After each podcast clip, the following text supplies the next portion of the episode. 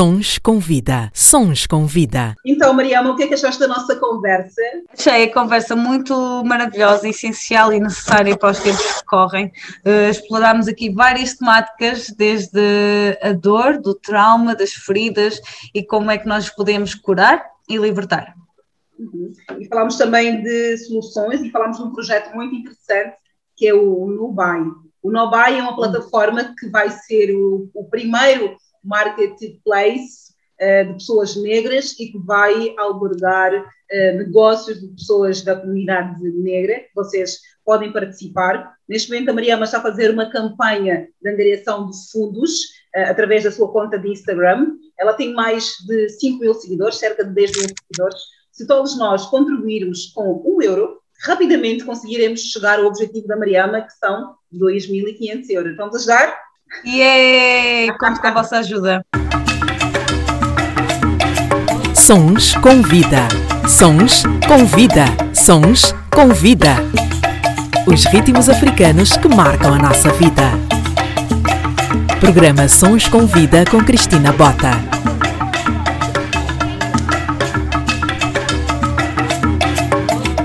Seja bem-vindo e bem-vinda ao meu podcast. O meu nome é Cristina Bota e este é o Sons com Vida. Por aqui passam pessoas cujas histórias podem tocar e inspirar outras vidas, desde artistas mundialmente conhecidos ou pessoas das quais nunca ouviste falar, mas que são essenciais e que fazem verdadeiramente acontecer. Porque aqui Todas as histórias contam. E se fizer sentido para ti, partilha, comenta e segue para que mais pessoas tenham acesso a esse conteúdo essencial e intemporal.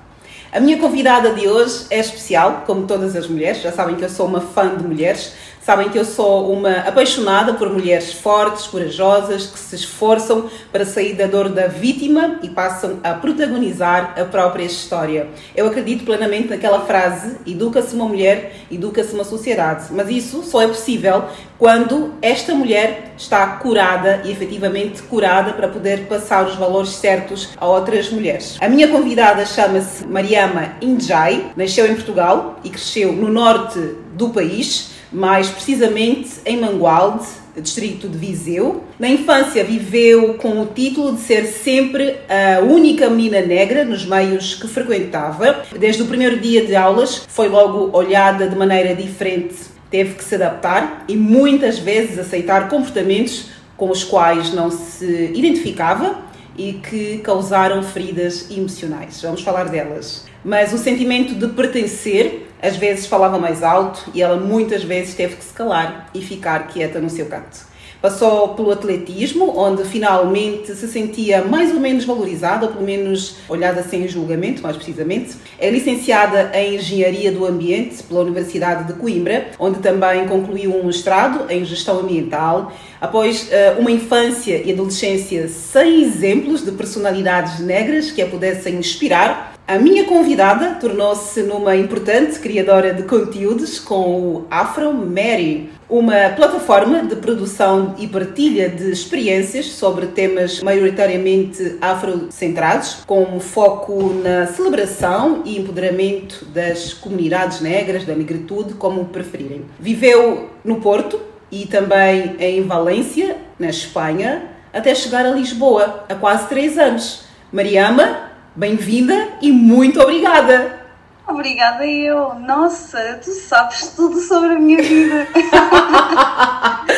Parabéns, a sério. Não, não, não inventei nada, está tudo tá. correto. Eu faço sempre tá, essa pergunta. Está tá. tudo correto, não está? Está, está tudo. Muito tá tudo. bem. Fiquei super surpreendida. Obrigada. Ai, obrigada. Eu estou muito agradecida por te receber aqui no Sons com Vida, como eu disse no início. Isso é um espaço para contar histórias e a tua história é muito interessante, eu vou gostar muito de te ouvir. Vamos começar a nossa conversa. Como é que tu uh, respondes aquelas perguntas típicas de de onde és ou porquê é que não voltas para a tua terra? Já agora sim de cara para começarmos em grande. Ah, de onde é que és? Eu digo sempre, sou daqui, nasci em Felgueiras, mas as pessoas fazem de onde é que és, mas eu, eu continuo a dizer, Felgueiras, podemos ir lá juntos, se vocês quiserem, não é? Porque durante muito, muito tempo, e ainda hoje, quando as pessoas me perguntam de onde é que és, eu tenho uma dificuldade grande em responder, porque nunca sabes se estão a perguntar de onde é que és a tua origem, a tua ascendência africana, não é? Uhum. De onde é que és daqui? Será que eles depois começam a ficar em paranoia? Será que eles assumem que eu não sou daqui, então estão-me a perguntar de onde é que é? Porque basicamente é isso. Quando uhum. nós respondemos, ah, eu sou de Felgueiras, eu sou do Porto, eu sou de Lisboa, e ainda te perguntam outra vez de onde é que és, do fundo estão a dizer que tu não és dali e, e querem saber porque é que estás aqui neste sítio e de certeza que és imigrante e todas, todas as ilações que possam ter dessa leitura, não é? E acho que é, um, é uma pergunta infeliz e muito comum, não é? A todos nós que, que, vivemos na Europa, a primeira interação acaba sempre por ser essa, de onde é que és? Exato. Mas de onde é que és mesmo? Por isso é que eu quis logo começar com esta pergunta, do onde é que és? Como eu, por exemplo, há imensos afrodescendentes, não é? Que já cresceram aqui, que nunca foram aos países de origem, neste caso. Exato. E é o meu caso. E acaba por eh, haver aqui uma, uma crise logo de identidade, porque de, de alguma forma também identificas, obviamente, a tua origem, a, a, tua família, a tua cultura, mas ao mesmo tempo viveste uma outra cultura desde sempre. E acho que às vezes as pessoas não fazem essa, essa reflexão, pelo menos eu faço. E para mim era complicado ajustar esses dois mundos. Eu nunca tinha ido lá, com africana é que se calhar eu sou, também são questionamentos que eu fazia a mim própria, mas a africanidade não tem nada a ver com isso, não é? Não tem a ver só com o local onde nós. Não tem, exatamente. Há, há, um peso ancestral que todos nós carregamos por sermos negros. Mas eu tenho amigos meus que nasceram cá, que são portugueses, quando vão para o país eh, de origem dos pais, são olhados como estrangeiros, também não pertencem, exato, acabam por não pertencer exato. nem lá nem cá. Isso é uma, uma sensação um pouco estranha, não é? Sim, sim, é assim passa sempre. Estás deslocado da tua terra de origem, não é? Uhum. Só que para os nossos pais vêm adultos com a cultura e tudo que aprenderam, vêm adultos, não é? Uh, mas quando tu já cresceste aqui, é que não há nenhuma sequer referência, entre aspas, uh, de localização nesse espaço, e então torna-se esse impasse, não é? Porque já me disseram, várias pessoas por acaso já me comentaram que, que foram fazer essa viagem de primeira vez, ir ao sítio de origem e que notam logo no jeito de ser, de estar, uh, que, que, não somos dali, que somos turistas, não é? Uhum. Mas quero muito ir. É, ah. É, acho que é a última peça ali que falta da identidade. falta, né? Tu cresceste na, na zona norte de, de, Portugal e muitas vezes uh, referes, ou nas tuas conversas, ou mesmo naquilo que tu escreves, que eras a única menina negra. Ainda dói quando pensas na tua infância e todas as situações uh, pelo que passaste? Neste caso, não era a única negra, era a única família, a minha. Eh, uhum. Eu, os meus pais e o meu irmão, praticamente ali naquele espaço, eh, em Mangual Visão, éramos a única família, não é? Sim. E então, obviamente, sendo sempre a única que estás o teu espaço é 99% de pessoas brancas, é normal que tu questiones. A mim, não, eu não via como ferida, eu, eu, não, eu, eu quando conto essa história até nem é uma, uma situação de me pôr como vítima, mas obviamente sou vítima do sistema todo que nós vivemos em sociedade e fica muito mais evidenciado em, em, em, em localizações onde não há pessoas iguais a ti em maior número, não é? Uh, no fundo, estás sempre. Uh, de alguma, alguma desvantagem nesse sentido. E obviamente que eu com 5, 6 anos, quando eu fui para a primária, foi logo até que ser criança, não é? Tu nunca te lembras da tua cor. Sim. Até te lembrarem da tua cor e, e, percebes logo isso na primeira experiência que vais para a sala de aula e vês que está toda a gente a olhar para ti como se fosse estranha ou, ou, ou alguma coisa como diferente. Se não é? feito alguma coisa errada. Exato! E então acho que para uma criança é um bocado traumatizante. Essa, para mim foi assim um bocado. que eu tive assim com mais crianças e tal, uh, foi um bocado uma experiência muito estranha, não é? De todos apontar, e eu percebo que somos crianças, não é? Mas logo aí houve um primeiro momento tipo, ok, és diferente de alguma por alguma situação, não é? Neste caso, a cor da pele. Às vezes não é que não saibamos que somos negros, mas é que sabemos que somos diferentes, porque temos um tom de pele diferente mas não percebemos que provavelmente vamos ser vistos daquela maneira, como se tivéssemos feito alguma Exato. coisa errada, não é? Eu tenho crianças e elas não se sentem ofendidas nem se sentem mal por serem negras. Agora, o olhar de ser certo ou errado parte das outras pessoas. Porque eu acho que em casa, por mais que saibamos que existam pessoas de outra cor, nunca nos vamos sentir mal por sermos como somos. A partir do momento em que começam a surgir olhares de discriminação, olhares de como se tivesses feito alguma coisa de errado, aí começa a surgir um tipo de pensamento, uma reflexão em torno do que aquilo que eu sou. Será que eu sou? Exato. Estou a fazer mal?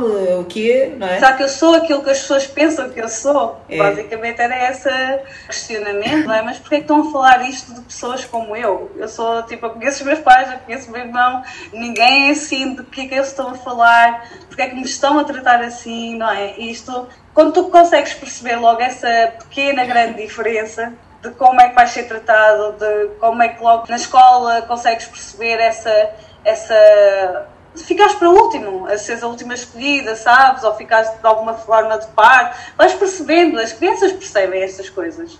E a verdade é que isso, eh, se estamos nesta estrutura, essa estrutura é, é repete-se né? desde, desde crianças até adultos, não é? Uhum. E, e se calhar os meus filhos uh, vão passar a mesma coisa, percebes? Ainda.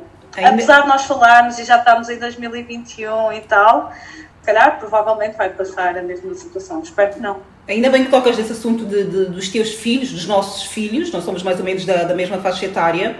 Como é que nós podemos preparar as nossas crianças para se conseguirem defender uh, de uma estrutura que está preparada para que as crianças, as pessoas negras, sejam excluídas? Como é que nós, mães, uh, pais, famílias negras, que vivemos em países eh, europeus ou em países de pessoas maioritariamente brancas, podemos fazer para pertencer, para que o nosso ser não seja constantemente anulado?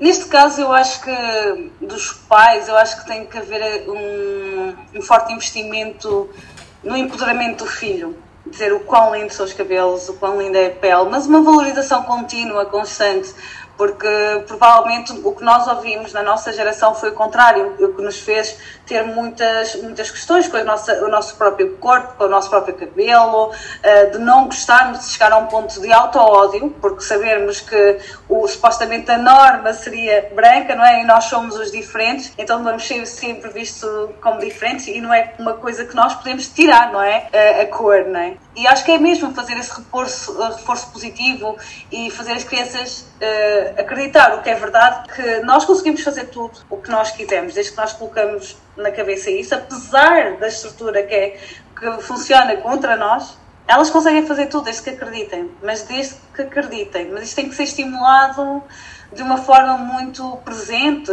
pelos pais, não é? Porque na escola a professora se calhar vai reproduzir esse tipo de comportamento, de pôr o aluno mais atrás, o aluno ser o último escolhido, fazer os comentários, uh, ou seja, são coisas que nós vamos apanhando, não é? Essas mensagens negativas, não é? Quando é contra nós, nós apanhamos sempre. Até se calhar às vezes ficamos mais atentos quando não devíamos, porque temos a tendência de focar às vezes no negativo do que no positivo, mas as palavras têm poder e as palavras doem, não é? Principalmente quando somos crianças. Acho que nós lembramos sempre de o coleguinha que disse não sei o quê na escola e já foi na primária do que agora uma pessoa qualquer que te insulte na rua, não é? Esquecemos, amanhã já passou. Mas aquele coleguinha que disse aquilo sobre o nosso cabelo naquela idade marca sempre marca Sim. sempre. E marca também como é que nós começámos a pensar sobre nós. Não é? Pois, a imagem que nós temos de nós. Exato. Antes não questionavas nada, um dia disseram pá, mas os pretos são todos, sei lá, não sei,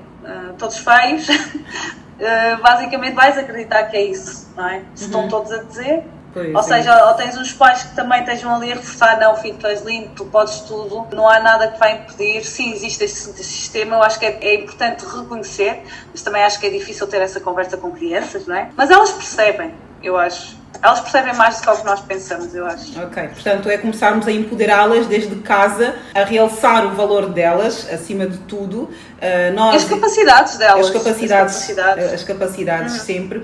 E é uma coisa que tu referes muito no, nos teus, nas tuas plataformas, quer no YouTube, uhum. uh, quer na, no Instagram, que é a plataforma que tu usas mais, que é a importância da representatividade Se nós nos livros, enquanto estudamos, não temos ninguém da nossa cor, aliás, não temos quase mulheres nenhuma na história, né? quando estudamos quase não há mulheres, é sempre homens que conquistaram. Exato. E se tivermos que falar mais uh, de, de, representatividade de pessoas negras na história, são pessoas escravizadas, são pessoas que estão muito abaixo daquilo que, que é o valor humano. Portanto, uhum. se nós tivermos aquilo que nós todos uh, acabamos por estar aqui a, a, lutar, que é a representatividade, uh, se calhar também as nossas crianças, os nossos filhos vão ser uhum. seres humanos mais seguros, não achas? Sim, eu acho que há um valor uh, inegável na diversidade, não é? E apesar do mundo nos fazer acreditar, pelo menos isto é a minha visão e a minha opinião, uh, fazemos acreditar que há estas divisões ou que estas divisões devem acontecer e estas divisões acontecem para beneficiar algumas pessoas, não é? Eu acho que a diversidade é o que traz um maior enriquecimento humano, a troca. Ou seja, o que eu quero dizer com isto é que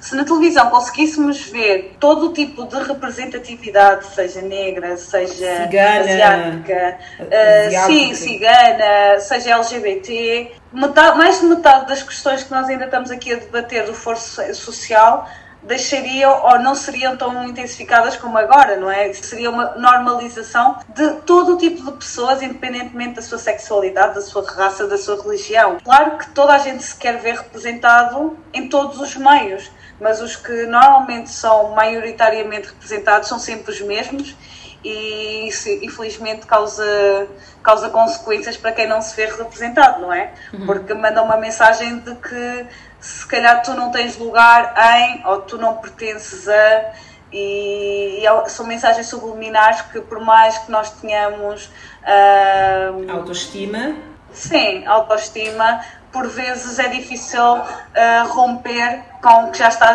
pré-estabelecido na sociedade, não é? Esses obstáculos. Mas é possível, é possível. É possível. é possível. Vamos continuar a fazer o nosso trabalho, os nossos todos, é. fazer com que as pessoas Sim. percebam que a Mariama existe, que a Cristina existe, que a Conceição existe, que a, a, a Joyce Ribeiro, que é a jornalista ah, brasileira, Joyce, que também passou por aqui e que deu o seu testemunho, sim, que foi, também ouvi, também ouvi um bocado. foi pioneira em muitas coisas no Brasil sim. e, portanto, acaba por ser uma representação internacional, é uma negra, não é? Porque é que todas nós olhamos para a ópera como uma referência na comunicação? Assim como a Joyce vive num país que é maioritariamente negro. Uh, mas tudo que é feito do negro ainda acaba por ser tipo, uau, foi uma negra que fez. Não, eu, devia ser um ser humano. É uma mulher Exato. competente, fez porque tem competência. Ponto. Devia ser assim. Exato, eu entendo essa perspectiva que estás a dar, mas por um outro lado, o facto de ser às vezes primeiro significa ou simboliza a luta que foi até ali. A luta. Sabes? E acho Sim. que também ao mesmo tempo tem que ser valorizado, mas faz-me confusão de ver muitas notícias: é o primeiro negro, primeiro isto, primeiro aquilo, e faz-me confusão no sentido de fogo, só agora é que estamos só a conseguir. Agora, Olha a desvantagem, sim. o tempo de desvantagem que nós temos. Sim, sim. Não é? Uh, deixa-me feliz e deixa-me triste ao mesmo tempo, é um sentimento assim muito ambíguo, sabe? Sim, sim, de sim. fogo. Então eu acredito que aquela pessoa deve ter passado muitos obstáculos até dela própria para chegar ali e eu admiro, admiro isso, mas ao mesmo tempo, porque é que só agora é que chegou ali, não é? Mas é uma questão de mindset e cada vez mais há primeiros a fazer muitas coisas. Há muitos primeiros. Isso deixa-me, fico super orgulhosa porque foi uma questão de uma desvantagem histórica sabes? Que nós estamos a conseguir pouco a pouco, mas a fazer o nosso caminho e a nossa jornada para também chegar lá e cada vez mais manos e manas estão a chegar. Estamos aqui a fazer estas entrevistas, a conversar. Se calhar há uns anos atrás não havia estas plataformas, ou se calhar nem estaríamos tão disponíveis para estarmos aqui a conversar sobre isto, uhum. muito abertamente. Exato, exato. Já vamos passar para a parte dos teus projetos. Eu queria só ainda voltar à tua infância. Um, quando tu fazes uma retrospectiva da tua infância, quais são as memórias, além dessas de, de exclusão, né, de alguma exclusão, quais são as, as coisas boas que ainda te, te fazem sorrir da tua infância? Ah, ah eu, eu, apesar disso, claro que isso marca sempre como pessoa e também uh, marca na situação específica onde eu estava, de não haver quase ninguém como uhum. eu. Mas eu era uma criança de andar sempre a brincar na rua, ainda sou da geração de brincar na rua, horas e horas, pelo bairro todo, com os vizinhos todos. Uh, acho que é a recuperação mai, maior que eu sempre tenho porque eram tardes de verão todas assim, sabes? E andar de bicicleta, sem travões também, partir o braço, lembro. era muito frágil, era muito frágil e tentava fazer pinos e rodas e coisas assim. Então tinha um braço sempre muito frágil. Uh, então andava sempre de gesso, tenho muitas fotos de gesso. My God! eu, era, eu era assim uma, uma, assim uma miúda muito aventureira, com muita energia e queria explorar muito, curiosa. Acho que sempre fui assim. Como é que o atletismo entra na tua vida? Eu acho que o desporto, para mim e para o meu irmão, sempre foi natural e o meu pai também era jogador de futebol, então o desporto sempre foi uma, uma coisa de família, acho, de alguma forma fazíamos. E eu fazia atletismo e fazia basquete ao mesmo tempo, Boa. na verdade. E eu era aquela pessoa, eu, eu de domingo a domingo estava atletismo, basquete, treinar sempre, era muito disciplinada nesse sentido e gostava, e gostava, mas tinha toda a vida assim muito muito ativa com muitas atividades, sabes? Era assim uma pessoa ocupada. Acho que é como sou agora, não é mesmo? És agora também uma pessoa muito ocupada, só que com focos diferentes, não é? Uma fase diferente da tua sim, vida. Sim. Se Exato. não tivesses desistido ou então mudado o teu rumo no atletismo, provavelmente também trarias uma, uma medalha para Portugal nos Jogos Olímpicos. Sabe. Olha, quem sabe, eu fazia na altura, fazia velocidade, barreiras e salto em comprimento. Uhum. Quem sabe? Não pois. sei. Mas acho que não tinha, não tinha aquela paixão toda por aquilo. Adorava, mas não adorava assim tanto para fazer vida. Não era o amor da vida. não, não era, não era. Mas basquete, olha que uh, eu gostava muito, gostava muito de basquete. Eu também por acaso gostava porque eu sou baixinha, baixinha como quem diz, ah. altura média, então o meu desejo era okay. tipo, eu quero ir para o basquete para crescer, para esticar. Queria muito, eu gosto muito de fazer atividade física, faço até hoje eu também, é. até eu. Sons com vida. Sons com vida. O Afro Mary surge como um dos teus caminhos de cura, podemos assim chamar. É uma forma de criar sentido à comunidade que, por teres sido durante muito tempo a única negra quando cresceste. Sim, basicamente, também com a experiência que, que, que, eu tive, fez com que ao longo dos anos eu tivesse várias reflexões sobre várias coisas. Já, já tinha esse, não sei, algum sentido crítico comigo, ficava horas a pensar sobre as coisas e gostava de, de, de refletir o porquê das coisas serem da forma que, que são e tentar entender. Uh, e, e, quando eu fui para, para, a Espanha, também foi uma experiência assim fora, fui sozinha a viver e, e, conheci muita gente, várias nacionalidades também. Isso acho que me trouxe uma perspectiva muito mais geral do mundo, sabes? Parece que o mundo aumentou de, de alguma forma e comecei a, a escutar muito mais que acho que às vezes nós não praticamos uma escutativa, sabes? Estamos uhum. a ouvir, mas não estamos realmente a ouvir. Uhum. Um, e comecei a praticar essa escutativa e ver realmente a vida de toda a gente e, e, o que é que me movia e se ainda tinha algumas feridas desse passado, como é que eu poderia usar de uma forma criativa e, e, eh, e de uma forma que eu, que eu pudesse pôr as minhas skills que eu sempre quis, na verdade, trabalhar na área de comunicação, como é que eu poderia pôr num projeto só?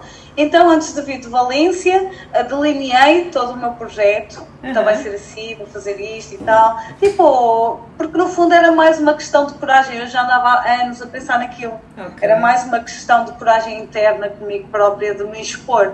Porque na realidade há uns anos atrás, até há uns anos atrás, não víamos youtubers, influências negras, não víamos. Não, não. Porque eu acho que em todos havia e persistia um medo de nos expor. Exato. Porque já disseram tantas coisas sobre nós, será que nós somos realmente aquilo que eles dizem sobre nós? Uhum. É que, por mais que não queira se calhar admitir, havia um receio, não é? De, como é que vais ser tratada, como é que vais ser recebida, se não há ninguém na televisão sequer como tu, quanto mais tu ires para uma plataforma onde toda a gente vai avaliar, julgar, pelo menos esses eram os meus medos iniciais.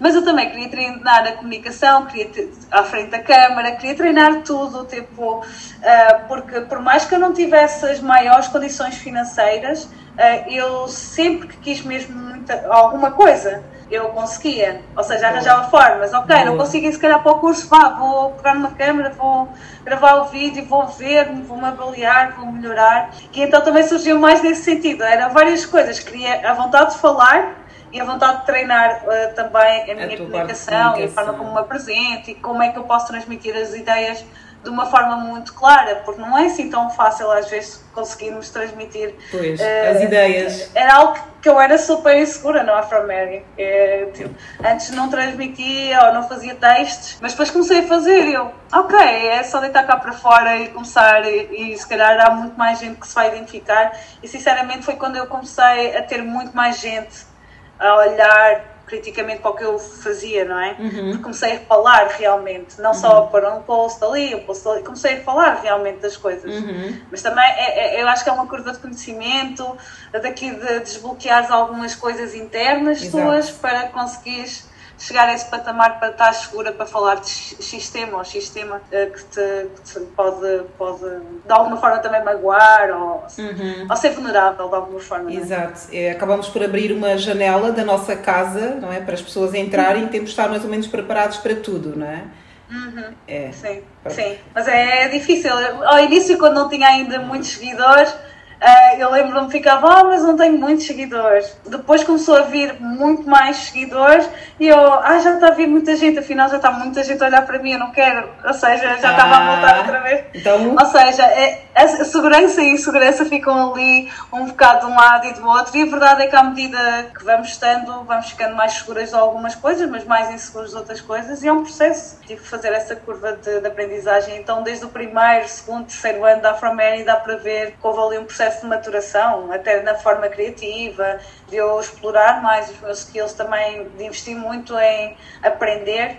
Eu estou sempre a fazer cursos disto e daquilo e daquilo. É eu, eu sou, é? sou, essa pessoa, eu gosto de saber várias coisas, uh, várias áreas e várias coisas. Eu acho que é sempre útil, de alguma forma, tu saberes várias coisas de várias áreas. Uhum. Acho isso muito interessante. Vamos falar dos teus projetos. Estás aí com um projeto uhum. que vai ser brutal, não vou já falar, mas temos que falar dele, é muito importante para toda a nossa comunidade. Outra questão muito pertinente. Agora que já somos adultas, adultos, uhum. e já sabemos nos defender, ou pelo menos deveríamos saber nos defender enquanto adultos, de acordo com a tua experiência e daquilo que tem sido partilhado na tua página, quando é que estamos diante de uma situação de facto de racismo, sem aqui nenhuma situação de vitimização? Quando é que nós podemos identificar se estamos ou não diante de uma situação de racismo? Ai, uh, como identificar? É sim. A verdade é que há o velado, não é? Aquele que é disfarçado uhum. e que pode ser um sentido, mas pode ser outro também, uhum. que é basicamente isso, e por isso é que é velado. Mas há aquele que, que também é descarado de, de, de, hum, sei lá, empresas não promoverem especificamente pessoas. É, assim, em inglês há um termo, color. Uh, tipo pessoas de cor, mas eu não gosto de dizer pessoas de cor. Uhum. Podem ser asiáticos, indígenas, eh, de outras nacionalidades, não é? Mas aqui também e, dizem pessoa de cor. Sim, sim, mas normalmente acho que é, eh, não sei, tenho a sensação que é mais direcionado a pessoas negras, sim. pessoas de cor. Eu quero dizer todas as cores, asiáticas, indianas, uhum. Eh, indianas, indígenas, etc. Uhum. Pronto, mas há obviamente aquele racismo diretamente, não é? Não só o insulto da pessoa, mas há empresas que, que não contratam pessoas negras isso em si já é parte da estrutura, uhum. uh, ou não promovem. E, e, aliás, as pessoas podem fazer o exercício das empresas onde estão, quantos cargos de chefia existe com pessoas negras, por exemplo. É muito poucas. Eu acho que eu nunca encontrei, pai, uma, duas, não, não, mesmo professores na escola. Pouquíssimos. Sim, eu acho que também o racismo está nestas estruturas muito maiores do que a nossa própria experiência, não é só a nossa experiência individual. Uhum. A nossa experiência individual é resultado dessa estrutura que, que nós vivemos, não é? E então tu vês, por exemplo, na escola, o número de alunos negros que existe. Agora já há cada vez mais, mas não sei em que ano é que tu estudaste, ou se estudaste aqui. Estudei aqui é era a toda, toda, a parte do ensino superior. Toda sim, a parte e havia muitos? Ou... Eu estudei na Universidade Autónoma de Lisboa e sim, havia muitos negros. E Pode eu antes disso também é? fiquei alguns meses no Porto, na Universidade Lusófona. Hum. No meu curso uh, havia muitos negros. Uh, mas okay. isso é no ensino universitário aí onde já temos Exato. mais ou menos alguma, alguma independência financeira, já estamos mais seguros. Sim. No trabalho, eu trabalhei num canal de televisão cá, que eu fui contratada precisamente por ser negra. Às vezes funciona como uma oportunidade para Sim, nós. Sim, para representar, para representar Angola. Precisava de uma pessoa com as minhas características. Eu era a única mulher e não era a única negra, éramos três negros Toda a equipa eram, eram todos brancos, portugueses. Era eu, angolana, depois a um de Moçambique, o José Moçoaili, que foi o primeiro negro okay. a aparecer na televisão em Portugal, Exato. na TVI, uhum. e o Wilson Silva, que era de São Tomé e Príncipe, portanto, sei, houve logo sei. esta inserção. E depois, quando eu saí da televisão, eu fui trabalhar para uma empresa de assessoria e comunicação e organização de eventos. Eles aceitaram porque eu tinha um currículo muito bom, com experiências em tudo o que eles precisavam. Ah, Mas não foi porque eu podia ser uma mais-valia, foi porque eles precisavam muito. Ok. Depois okay. de alguns meses, ou de dois meses de eu ter feito o que eu fazia naquela empresa, eles começaram a confiar em mim e depois disseram na minha cara: uh, Nós não estávamos à espera que tu fizesses o trabalho que estás a fazer, Cristina. Tu estás a ter resultados que pessoas que passaram aqui demoraram anos ou que nunca conseguiram fazer e tu em pouquíssimo tempo conseguiste. Exato. E por causa disso, Boa. contrataram mais pessoas negras. Eu, entretanto, saí mas deixei pelo menos várias pessoas negras, não sei se continuaram ou não, eu saí por outros fatores, uh, fui abraçar um outro desafio em que eu não era a única negra neste outro desafio que eu fui, portanto é um percurso, é um caminho que tem que ser percorrido, eu não quero que pareça um ataque de pretos contra brancos. O que eu queria te perguntar é, essas pessoas que têm o comportamento que nós temos verificado não são frutos de um sistema estruturado para minimizar as pessoas negras e engrandecer os feitos dos brancos, a conquista dos portugueses, é? os sim, sim, a estrutura é exatamente essa. Não é? é exatamente sim, isso. Sim, a é? estrutura é? é exatamente essa. E todos nós fazemos parte desse grande produto que, que, que, é o racismo, não é? Toda a estrutura. E por isso é que é, que é sistémico e sistemático, não é? De alguma forma é como qualquer história. Alguns têm que ser vencedores e alguns têm que ser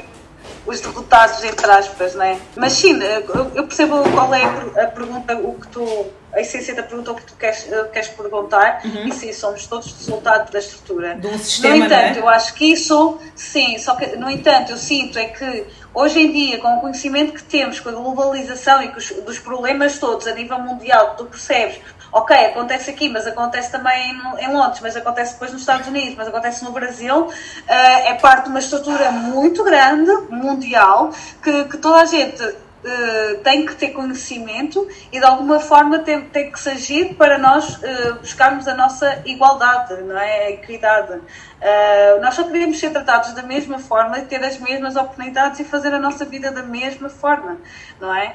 Porque de alguma forma mesmo este, este emprego que estavas a, a dizer, não sentes que se calhar tiveste que trabalhar duas ou três vezes mais para te aceitarem, também por causa de seres negra? Eu tive que trabalhar porque é uma empresa mesmo típica exploradora, é uma empresa que explorava brancos, explorava okay, pretos. Ok, ok, pronto, pronto. Sim, mas não, mas aquela pressão que às vezes existe no, emprego, não existe, tens que trabalhar claro. muito mais sim, sim. Uh, para provar exatamente o mesmo que a outra pessoa que, que só muda a cor da pele não é? Sim, sim. Mas no fundo, uh, isso aí cria-nos, obviamente, burnouts, por exemplo, sim, de cansaços uh, mentais muito, muito profundos, que às vezes acho que também na nossa comunidade não, não reconhecemos, às vezes, que, que, que caem essas, essas mazelas, não é? De, de, que são as consequências todas do, do sistema que, que, nós estamos, percebes? Eu lembro-me que o primeiro contacto que tive contigo, provavelmente já não te lembras, foi uma publicação que tu fizeste sobre cabelos e eu passei o meu testemunho sobre o quanto eu sofri por ter o cabelo que eu tinha. Foi precisamente que eu demorei muito a aceitar o meu cabelo. Como é que nós nos podemos sentir confortáveis e completas com os nossos cabelos, com os nossos traços, com a nossa cor, com a nossa cultura, com a nossa ancestralidade? Qual é o caminho? É isso, olha, era aquilo que estavas a perguntar também da educação dos filhos, é, é esse empoderamento em casa, porque tu ouvias a mensagem contrária, não é? O cabelo não prestava. Então, se a tua própria mãe também, que também é a estrutura da, da sociedade, já sabe que é associado a. tem uma associação negativa e te reproduz isso, não é? Sim. Tem que se quebrar esse ciclo, não é? Sim, sim. Ou seja, quando tu tiveres filhos, sobrinhos, se calhar começa a repetir que o cabelo é lindo, que, que adoras e mostrar imagens e representatividade de pessoas iguais a eles não é? Para que se possa espelhar e de alguma forma também sonhar. Se aquela, não é? Eu lembro quando era miúda, quando via, olha, por exemplo, eu lembro uma quando eu vi a Spice Girls, quando eu vi a Mel B, aquele afro, fiquei, uhum.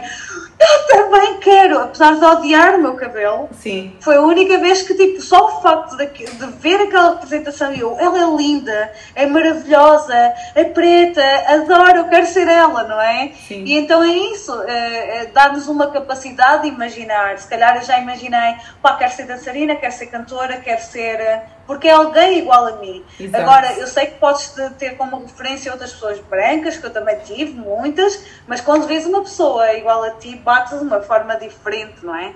E então, a, a representatividade, o empoderar, as mensagens positivas de de falar e enaltecer a nossa beleza, porque pá, nós somos lindos. Maravilhosas! Somos Eu não me imagino de outra Linda. forma. Somos, somos maravilhosas. Olha a nossa cara, olha, a idade que nós temos, olha a nossa cara. Olha, a Linda. nossa pele é maravilhosa. A nossa Brilha. pele brilha. É firme. É, opa, a Olha para as nossas mães, minha olha para as irmã, nossas mães, com as irmã. idades que têm, não é? Exato. Maravilhosas, lindas, pele firme. Sim. Sim, mas olha, por acaso isso do cabelo é curioso. Eu também andava sempre, lá está, eu percebi que eu andava a esconder sempre o cabelo, fazia sempre tranças, atrás de tranças, atrás de tranças, e eu raramente via o meu cabelo, depois dizia, ah, o meu cabelo parte todo, porque será, né? Parte todo, e depois eu dei-me conta, eu na verdade, eu nunca fui, eu nunca tive a aprendizagem de cuidar do cabelo, isto também é um bom método. Eu não sabia qual era o creme, qual era, sabes, os produtos, E não eu existiam produtos para nós. Cabelo. E nem existiam, ou eram muito difíceis de se arranjar. Ou não é? eram produtos E- maquiados, que eles diziam que era para nós, mas ah, no fundo sim, não era. Que era tóxico, que era Exato. tóxico, e sim. Os Mesmo produtos o- para nós eram para desfrizar o nosso cabelo. Ai, o desfriz é um ácido, aquilo é horrível, aquilo já me queimou o couro cabeludo. Como, Ah, eu e olha, também. como é que nós fazíamos isso? É verdade. Como é que nós fazíamos? Não. Dizias à tua mãe, já está a arder, e ela deixa mais um Deixa bocado. mais um bocado. Aquilo é ácido. É verdade. Nós punhamos no nosso cabelo para esticar. E, ou seja, nós estávamos tão com uma mente tão lavada que nós queríamos tirar as nossas próprias texturas para pôr liso. Exato. Foi isto que nos ensinaram. Para sermos é que- aceitas, para sermos bonitas, para sermos. Ah, para ser mais prático. exato. Eu, no meu caso, a minha situação do cabelo foi tão, tão séria. Eu desenvolvi uma, uma patologia que supostamente eu não podia pentear o cabelo. Uma coisa estranhíssima. Os médicos nunca conseguiram descobrir o que é que era. Que os meus olhos inchavam, que eu tinha que usar logo extensões desde pequenina. Uau! É. A sério? Isso que nós pensamos é muito forte. Era um processo de Exato. rejeição tão grande que eu tive que arranjar inconscientemente uma desculpa para começar a usar postiços logo, para não ver o meu cabelo.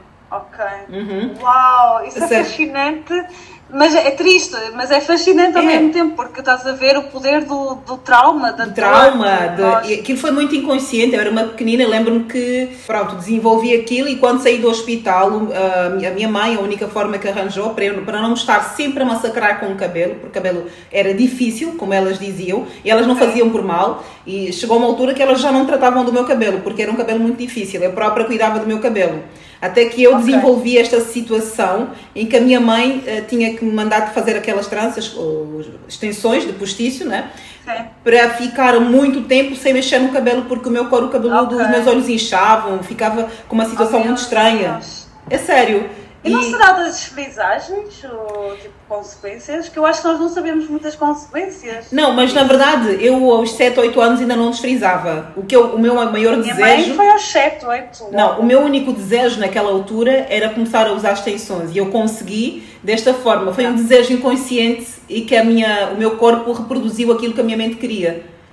Diria, Foi precisamente exato. isso. Eu queria tanto que elas deixassem de falar do meu cabelo, que elas deixassem de. de- Faziam tudo, puxavam-me o cabelo, Exato. na- Então, e nos intervalos, tudo. imagina, tudo tu sofreste isso muito mais, mas eu cresci Sim, em Angola. Em que, em que eu, mesmo estando no meio de pessoas negras, estava desconfortável comigo, com o meu cabelo.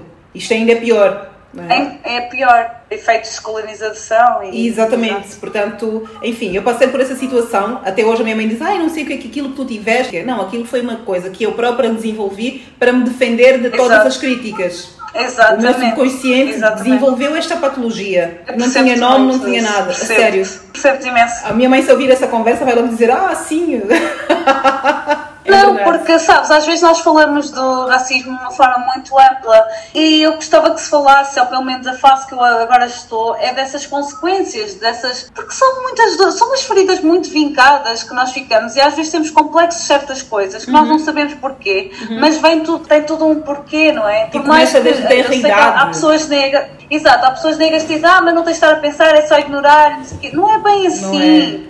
Deixa mazelas quando o, todo mundo está a mandar mensagens subliminares que tu não podes, que és inferior, que não Exato. sei o quê. Isto mexe com a mente, mas o, o, o instinto de sobrevivência que nós temos, temos que estar sempre um bocado não sei, acho que é também mais da geração dos, meus, dos nossos pais, que era o, o instinto de sobrevivência. Uhum. Para eles era trabalhar, trazer dinheiro comida. para casa, uhum. comida, uhum. pouco mais, não havia assim grandes luxos, não havia não, nada, não, não, é? Nós agora é que temos várias era preferências, né? Exato. não, graças a eles, nós criticávamos, mas graças a eles. Não, graças. Porque eles tiveram que ter uh, um estilo de sobrevivência, não é? Porque eles também passaram situações de colonização que nós não passámos, nós não, não é? Passamos. Nós é pós-colonização mas nós ainda passamos muitas consequências dela, não é? Sim. Porque a nossa família, a nossa mãe continua a ser a nossa mãe, vai nos continuar ainda a dizer as certas coisas uhum. e nós é que temos que quebrar o ciclo para a próxima geração. Exatamente. E então, e então eu percebi logo que, que,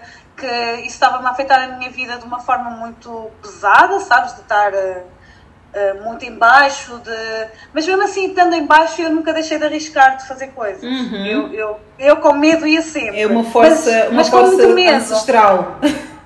Sim, eu não sei explicar eu sempre tive um sentido de missão muito bem vincado por alguma razão quando eu ponho um objetivo eu faço eu arranjo forma não é porque as pessoas às vezes gostam de se desculpar no dinheiro e tudo não, eu nunca tive muito dinheiro e consegui sempre fazer tudo. Portanto, acho que tem mais a ver com uma, uma questão do mindset também, não é? Uhum. De disciplina, de, de, de, tu quereres chegar lá a esse sítio. Não quero ter que eu consiga atingir todos os objetivos também. Não, os poucos uh... consegues. Isto é montar as metas e ir realizando os objetivos pouco a pouco. Consegues? Pouco a pouco. Obviamente sim, sim. sim. Mas vou fazendo pouco a pouco e, e igual, eu pá, sei lá, sempre me guiei assim, a minha vida sempre me guiei assim para andar focada, não é?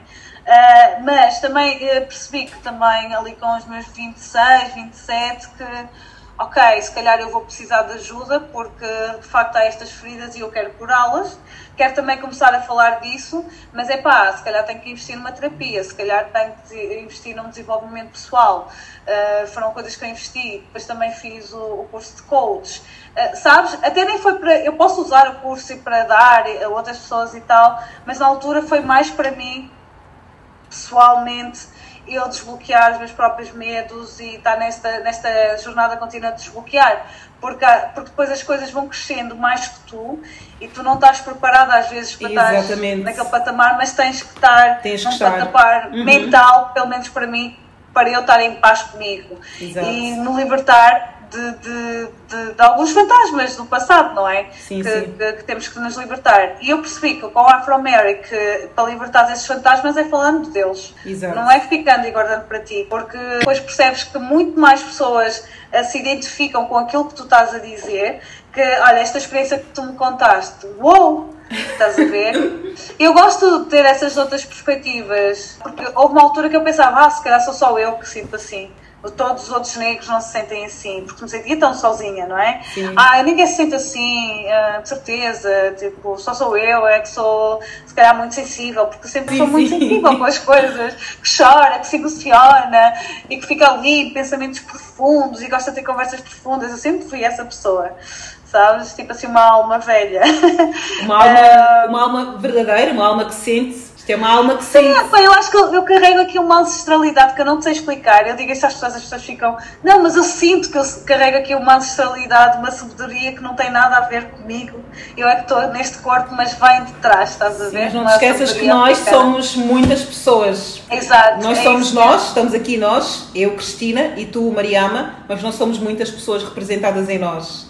Nós levamos Exato. a vida de muitas pessoas aqui, para o bem e para o mal. Exato, é mesmo isso, não? É mesmo isso. E gostava que mais gente também se focasse uh, nesta questão da saúde mental, que eu acho que é uma coisa bastante importante. Queria fazer muita gente evoluir de uma forma muito mais, se calhar, uh, menos tortuosa, não é? Mais, mais direta e conseguirem concretizar tudo que querem. Porque às vezes o que nos falta é falta de confiança. E eu percebo porque é legítima essa falta uhum. de confiança, uhum. mas temos que caminhar agora para a nossa libertação e cura mesmo de uma forma mais intencionada, sabes? De todos caminharmos mais para esse lado. Tu tiveste que procurar ajuda, certo? Tocaste na questão quando chegaste aos teus 26 anos, certo. tiveste que ir procurar ajuda específica. Ajuda específica para tratar estas, estas feridas disfarçadas? Sim, sim, neste caso, olha, aliás, estou a dizer 27, não sei, mas uh, aí já começava a, a, pensar nessas questões de saúde mental, que até ali nunca tinha valorizado, não é? Porque uhum. nós falamos sempre do outro, não nunca nós. Sim, estamos sim. sempre bem, está sempre tudo bem e tal. Uh, mas foi por acaso, quando eu comecei já o Afro Mary, eu comecei a fazer assim uma série de entrevistas com várias pessoas e fiz com uma psicóloga.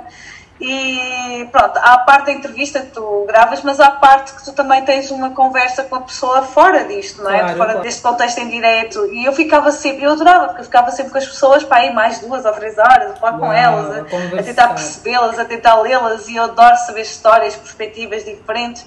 Fazia-me muito ficar a pensar.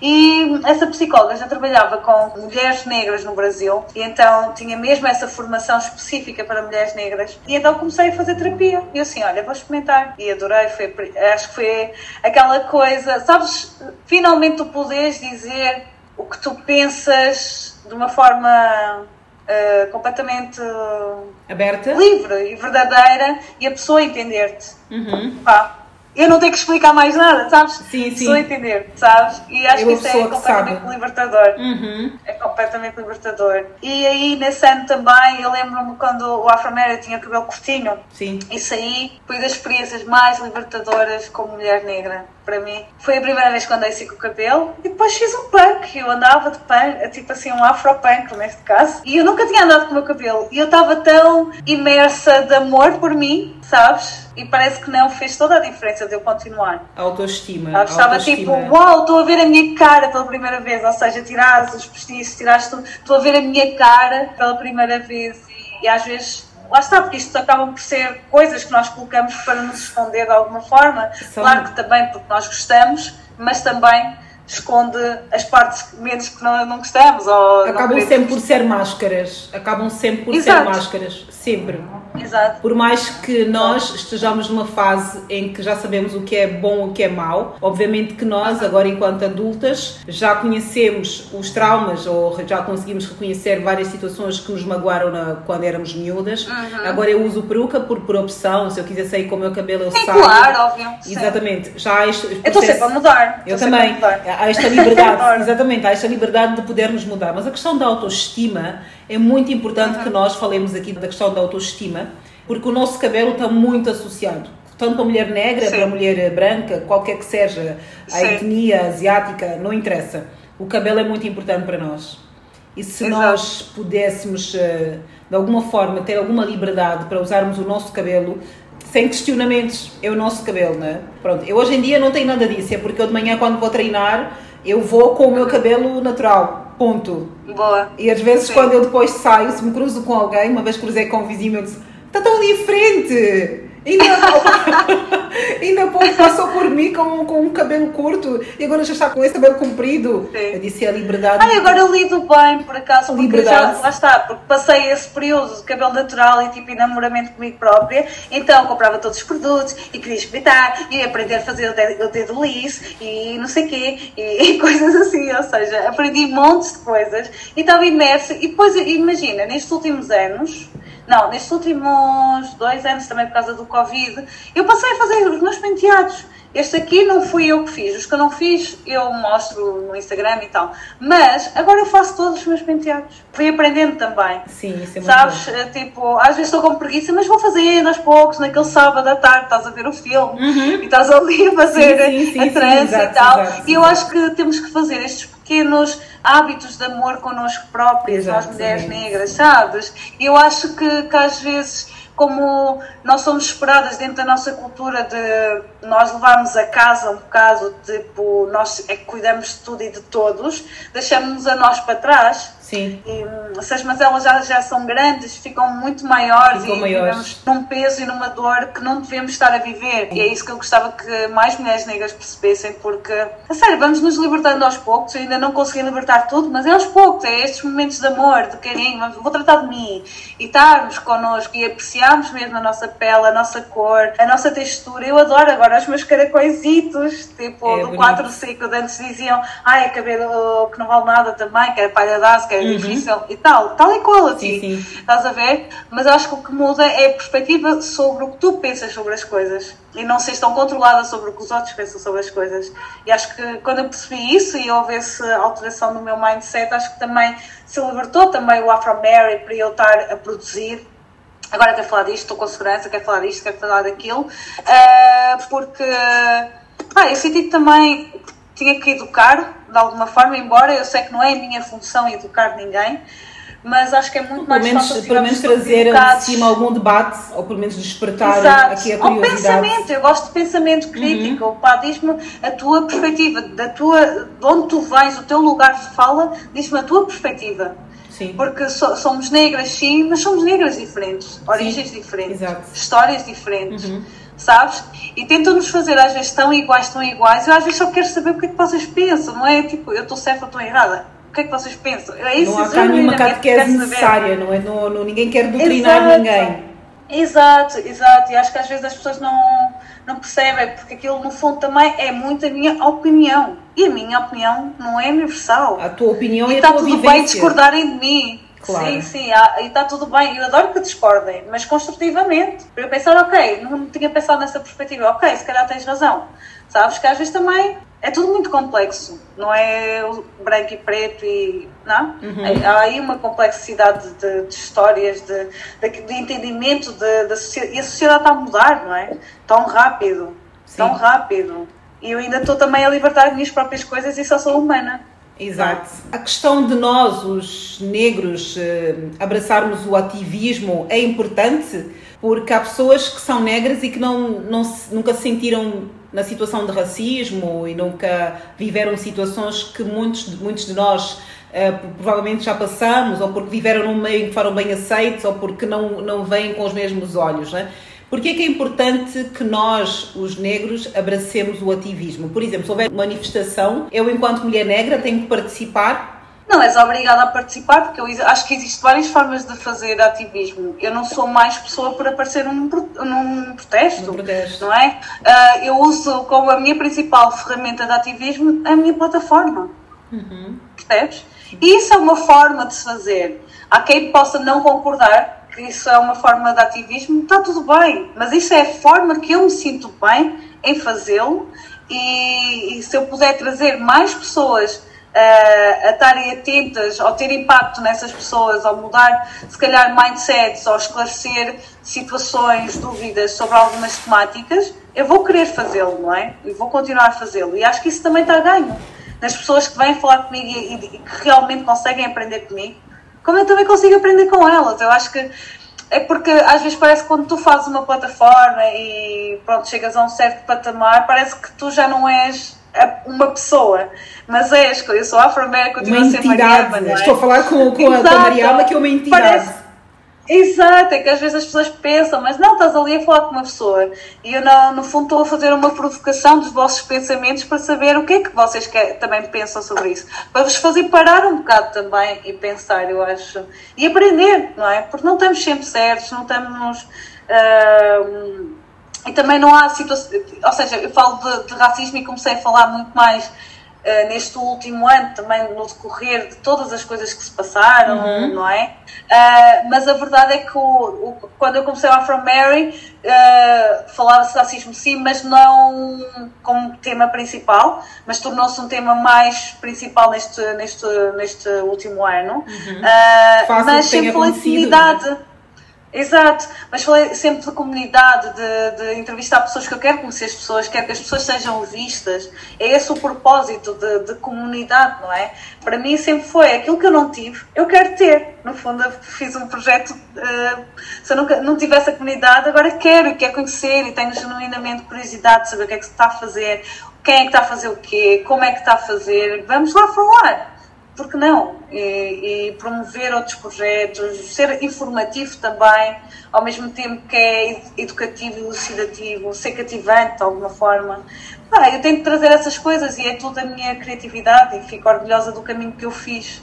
Percebes? Até, uhum. até aqui, porque podia não ter feito nada também. Pois, podias não ter feito nada. Sons com vida. Sons com vida. Já é possível nós optarmos só em comprarmos em pessoas da nossa comunidade? Já é possível isso? É uh, ainda não sei se é possível, uh, não sei. Eu tenho a certeza que ainda não é possível comprar tudo e consumir tudo negro, uh, mas é, é, um caminho que eu gostava muito de caminhar. Mas a verdade, tudo que eu tenho comprado ultimamente, já neste último ano, é, é tudo negro basicamente.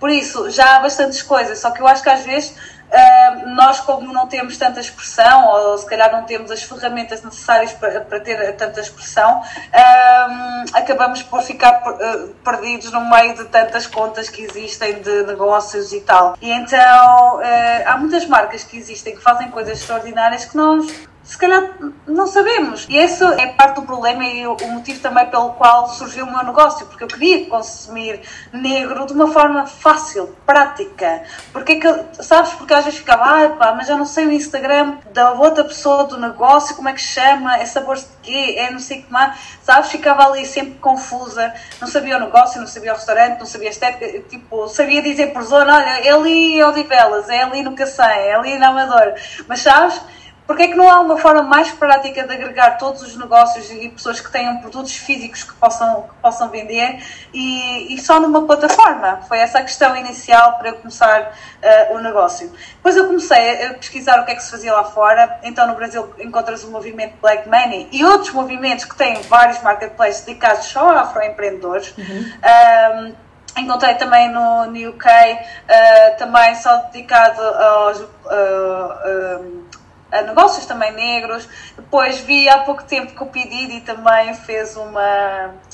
Ai, fez um contrato com uma marca, agora esqueci-me da marca, mas também vai fazer um marketplace para uh, black owned businesses. Black people. So, Yeah, exato. Então, não sei, e sabes, eu tenho esta última notícia do pedido, que foi tipo há um mês e tal, uh, eu fiquei, ok, isto é o universo a validar que eu estou aí pelo caminho certo, estás a ver? Porque uhum. já vários outros fizeram, então tem que haver aqui alguma validade também económica nesse, nesse sentido. E nós consumimos muito. A questão é porque é que nós estamos a consumir o nosso. E então também fiz essa pergunta a algumas pessoas, é desconhecimento, ou pensam que não há, tipo, certo produto não existe mesmo, mas há uma panóplia de produtos. Então, agora esta plataforma que, que eu vou lançar, que é o. No Vai significa vamos, não vai? Vamos. Uh, sim, então queria que fosse assim um nome mote que representasse também a Guiné que é, que é de onde os meus pais são, e eles foram os meus primeiros investidores, porque foi muito, até agora, uh, investimento pessoal, porque eu acredito mesmo no projeto, e eles também me ajudaram, e tenho mesmo a agradecer, mesmo, eles disseram, é o teu primeiro negócio, nós vamos ajudar-te, vamos ajudar-te, e eu fiquei super orgulhosa disso. Eles estarem orgulhosos de mim, na verdade, não é? Uhum, do teu e, caminho. Uh, pronto, vou lançar o No Bike, vai ser esta plataforma, este marketplace com, com uma grande diversidade de produtos e marcas. Nós também queríamos ter ali uma parte de serviços onde, por exemplo, se precisa de serviços de marketing, comunicação, fazer logos, porque é coisas que nós percebemos as dificuldades, fomos identificando as dificuldades enquanto eu fui desenvolvendo o projeto este ano todo e também queríamos ter um cartão de desconto que, que se pode utilizar num restaurante uh, e em vários estabelecimentos, espaços, uhum. uh, para haver um, um desconto específico se as pessoas forem a esses espaços. Uhum. Algum incentivo, essa... acaba por ser um incentivo também. Exato, exato. Olha, se fores aquele espaço, ter aquele jantar, se calhar tens um desconto de X. Exato. Pronto, eu sei que o projeto é muito ambicioso. E ainda bem. Uh, mas, e ainda bem. Sim, ainda bem, mesmo, porque eu acredito mesmo no nosso potencial e, e, e também passei aqui um período de aceleração numa escola de, de, empreendedorismo e então deu para testar muita coisa, deu para fazer brainstorming de muita coisa uhum. e muitas ideias que, que quero fazer. E agora, olha, à procura de pessoas que queiram trabalhar comigo, que queiram fazer parcerias, que eu acho que aqui tem potencial para nós fazermos muita coisa. Uhum. Uh, ou seja, eu, eu, quero que esta plataforma seja agregadora, sabes, de, de toda a gente. Exato, sabes, valor. De toda a gente e toda a gente se conectar com toda a gente e uh, eu acho que isso vai ser super benéfico, não só uh, em termos de união, mas também financeiramente. Nós estimularmos a, a, nossa verdadeira libertação tem que ser pela libertação económica e nós começarmos a investir em nós mesmo. Exatamente. Mesmo. Se nós começarmos a enverdar pelo caminho do empreendedorismo, provavelmente vamos minimizar alguns sofrimentos da nossa comunidade, não achas? E como é que as pessoas, já agora, fazendo aqui duas perguntas uh, em uma, como é que as pessoas podem fazer para aderir ao Nubai? Sim, ah, o Nubai já tem, já tem conta aqui no Instagram e uhum. também vocês podem, ou Instagram ou Afromary também vocês podem me uh, seguir e mandarem o vosso negócio ou vários negócios negros que vocês conheçam que estejam aqui em Portugal. Para já vamos sentar-nos aqui em Portugal e depois, quem sabe, podemos uh, expandir a outros. Sim, sim, expandir para outros sítios. Mas para já, uh, o nosso teste maior vai ser aqui em Portugal. E então podem mandar. E não lançámos a plataforma ainda, mas já está breve. Mas nós estamos a fazer uma campanha de angariação de fundos uh, com o objetivo de 2.500 euros, que não é muito. Não é muito é dinheiro dinheiro. Não é nada, não é, não. não é nada, é mesmo É que se juntar, juntar duas mil pessoas e cada um der um euro. Olha, exatamente, exatamente. Olha, até agora temos quase uh, 400 uh, por aí. Pronto, espero até ao fim do mês que as pessoas continuem a contribuir neste projeto, nesta ideia. E como é que fazem uh, para contribuir? Os iniciais. Hã? Como é que fazem para contribuir? Ah, eu tenho um link GoFundMe uh, no Instagram do Nobai e do AfroMary. Uhum. Uh, também tenho na página de Facebook do AfroMary e penso que só. Exato, tenho nesses três sítios. Mas é fácil procurarem, uh, mas é, vamos fazer o No Pai acontecer, portanto, uh, eu gostava mesmo que toda a gente que acredita num projeto como este entre em contato, fazemos parcerias, possam fazer alguma contribuição. Sabes, eu estou super feliz de, pelo menos, pôr este sonho assim maior Sim. cá fora, porque também foram muitos medos que tiveram que ser ultrapassados para chegar Exatamente. aqui. Né? Exatamente. Então, mas pronto, eu Vai ser algo grandioso, já, já estou a imaginar isso concretizado, Mariama. Olha, mas oh, é uma, ah, uma questão. tu tens cerca de 8 mil seguidores e Sim. Dos 8 mil, vamos dizer que cerca de 3 mil são mais ativos, porque o, o algoritmo acaba sempre sim, por sim. fazer uma entrega não uh, a 100%, mas é sempre sim, uh, vai, menos de 50% do teu público recebe os teus conteúdos. Se tu fizeres uma campanha mais ativa na tua página de Instagram, eu acho que em dois dias consegues esse dinheiro. Achas? Pá, eu fiz ao início e várias pessoas. Mas é, é que começando com o euro, as pessoas às vezes ficam muito assustadas com o valor. Né? Quando, ai, podes fazer uma doação. Nós, se determinarmos Sim. um euro para duas mil pessoas, nós temos dois mil euros. Ou estou a fazer mal as contas? Ah, exato. Não, não, não, está certo. Não sei, sabes, olha, o que acontece muito, e olha, vou dizer dos meus amigos a experiência é, eles veem os stories, mas depois não estão a fazer qualquer coisa, num momento, pousa o telemóvel, ou continuam a trabalhar, ou não sei o quê, mas depois esquecem, estás a ver? E, mas vais ver, depois na fim, é quando a gente, ah, realmente, acho que tínhamos esquecido de. Por isso de, é que no marketing digital tal, insistimos muito no. Insistimos, insistimos, sim. insistimos, insistimos. Sim, sim, sim, Porque a pessoa sim, pode estar distraída. A, na outra semana estava sempre a pôr todos os dias, estava sempre a pôr todos isso tem que ser. Depois as pessoas vão ficar fartas. Não vão ficar não, fartas, não, não vão ficar fartas, até porque imagina, eu por exemplo não tinha visto isso na tua página. Ah, é? Não, okay. não tinha visto na tua página, um, ouvi por alto na live que tu fizeste no, no domingo, Uh, ah, eu passei por lá assim muito, muito rapidamente. e... Portanto, eu vou pôr todos os dias, Cristina, vou ah, agora neste momento exatamente. e pôr outra vez no Exatamente. Stories. Não, mas tenho posto mais ou menos. Sim, e outra coisa muito importante é, é partilhar com pessoas que também ou acreditam no teu, no teu trabalho. As parcerias são extremamente importantes Portanto, é passar esta informação a outras pessoas que têm mais 5 mil seguidores, mais 500 seguidores, mais 300 seguidores, ou seja, a informação vai-se passando. Tu não tens de fazer isso sozinha. Sim, sim, sim. Tu tens que passar isso claro, a outras claro, pessoas claro. do teu ciclo, que também têm os seguidores e que trabalham com o Instagram ou com a internet. Nós estamos na era digital e é extremamente Sim. importante que nos ajudemos umas às outras. Ainda bem que estamos aqui a falar dessa coisa de internet, de indicação e tudo. Sim. Se tivesse que indicar pelo menos duas contas de Instagram uh, de pessoas Ai. negras. Eu nunca tu... sei os users. tu dizes, Sim, eu não passo um dia sem visitar essa conta. Ultimamente não tenho estado assim muito atenta, mas olha, posso dizer, a Nuna, que eu, que eu gosto sempre de acompanhar também. O que é que eu posso dizer aqui mais? Se não tiveres nenhuma que queiras recomendar, tudo bem, mas às vezes é bom também darmos aqui essa indicação de pessoas que, que nos inspiram de alguma forma e que têm um trabalho que merece ser partilhado. Então pode ser a Nuna. Pronto, a não. Nuna faz muitos vídeos a falar desta temática racial também, também é de identidade de género, fala, fala de muitas coisas. Ela é, é negra, muito assertiva. Era uma boa pessoa para tu trazeres aqui para, para entrevistar. Vai ser a próxima convidada, então. Já está aqui uma na lista. Boa, boa Já entra na minha lista. Obrigada, Mariama. Sons com vida. Sons com vida. Nós, em pleno século XXI, com tanto avanço tecnológico, digital, ainda estamos a falar de racismo e vamos continuar a falar enquanto não nos colocarmos no, nos nossos devidos lugares enquanto nós não tivermos a, a dignidade e o respeito que merecemos enquanto comunidade, enquanto seres humanos.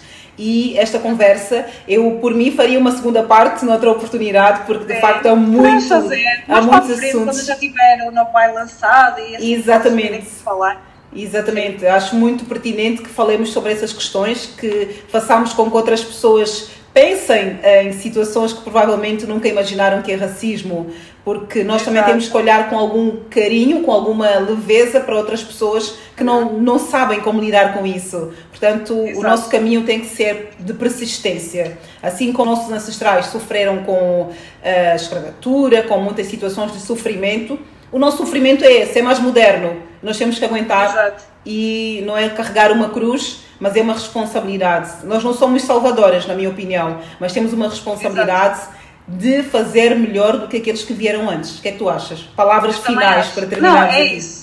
Ai pá, agora fiquei super inspirada com, com essas últimas frases que disseste. É mesmo isso, temos de fazer melhor, sabes?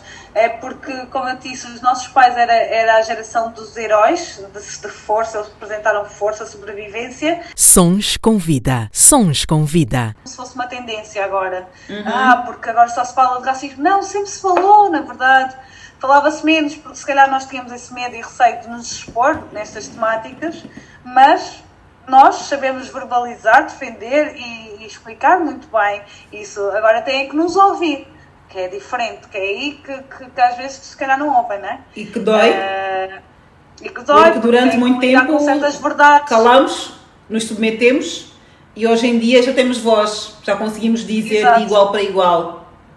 Exato. responder. Exato. É Temos é uma boa capacidade de argumentação porque os nossos pais esforçaram-se e conseguiram nos colocar numa boa universidade, conseguimos fazer o nosso percurso uh, da escola todo e conseguimos estar em meios. heróis, na verdade. Quanto mais cresces, pelo menos esta, esta, esta maturidade que vai chegando, eu penso que nossos pais, a, nossa, a geração dos nossos pais foram muito heróis. Foram, em vários foram. aspectos. Exatamente. Eu falei com a Roseline Silva ela disse exatamente, Cristina, pessoas de outra geração, muito anterior à nossa, que sofreram todo tipo de abuso, fizeram coisas muito grandes. Nós não podemos fazer menos do que isso. Isso, exatamente. É nós temos uma responsabilidade muito grande. Nós temos privilégios tecnológicos, digitais. Estamos numa era em que nós podemos fazer muito com a nossa voz, com a nossa imagem, para a nossa comunidade, em prol das próximas é, gerações. Eu sou apologista disso. É, é, é, eu prefiro do que estar a queixar que não há, que não estamos. Vamos criar os espaços para nós estarmos e para nós sermos, não é? é e é por isso que eu tenho que criar plataformas para nós Independentemente do resultado, é importante que a plataforma exista, que alguém já vai fazer o primeiro caminho, o outro vem a seguir, outro vem a seguir, e outros vão ficar inspirados, e tu nem sabes que estás a inspirar outras pessoas. Exatamente. E, é bonito. É muito sabes? bonito. Oh, é bonito, por exemplo, quando eu recebo uma mensagem e a dizerem o quão aprendem ou quão se sentiram tão próximos daquela experiência que eu partilhei ali Sim. e ou admiram a coragem de eu partilhar a experiência. Porque no fundo nós temos é medo de pôr cá para fora. Quando colocamos é libertador de todas as formas. Qual é a nossa desculpa agora? E isto não quer dizer que eu sou super heroína e vou conseguir fazer tudo, mas ao menos estou a tentar e não tenho medo de falhar porque toda a gente falha e a falha também é muito relativa, depende do que é que tu achas que é que é uma falha e o que é que é sucesso, não é? Exato. E então eu gostava que, que, mais pessoas negras arriscassem aqueles que têm aquele medo ou receios e avançassem exatamente para essa fase de eu consigo, eu vou fazer e eu valho o mesmo que outra qualquer pessoa, não é? Temos o mesmo valor no mundo às vezes também tem a ver com a perspectiva como nós nos vemos. E temos que trabalhar no nosso íntimo, na nossa, no nosso desenvolvimento pessoal para conseguirmos atingir todos os objetivos que nos propomos e enriquecermos enquanto comunidade, enquanto cultura e é isso. Ai, muito bem. Programa Sons com Vida com Cristina Bota. E chegamos ao fim de mais um Sons com Vida. Conversamos com Maria Menjai, que é uma mulher que nos últimos anos mudou usou a dor para inspirar outras pessoas. É uma mulher que assumiu tudo aquilo que ela viveu na sua infância, na sua adolescência e tem usado para inspirar outras pessoas através da internet. Mais uma vez aqui o valor da internet, o valor das plataformas digitais e realmente uh, esperamos que todos vocês que estejam a ouvir aprendam e que falem sobre o assunto e que não tenham vergonha de assumir que já cometeram erros eh, relacionados ao racismo. O importante é estarmos todos em construção. Estamos num caminho de aprendizagem contínuo, o que é importante para todos nós. O Sons com Vida termina aqui e na próxima semana há mais Sons com Vida. Sons com Vida. Sons com Vida. Sons com Vida. Os ritmos africanos que marcam a nossa vida. Programa Sons com Vida com Cristina Bota.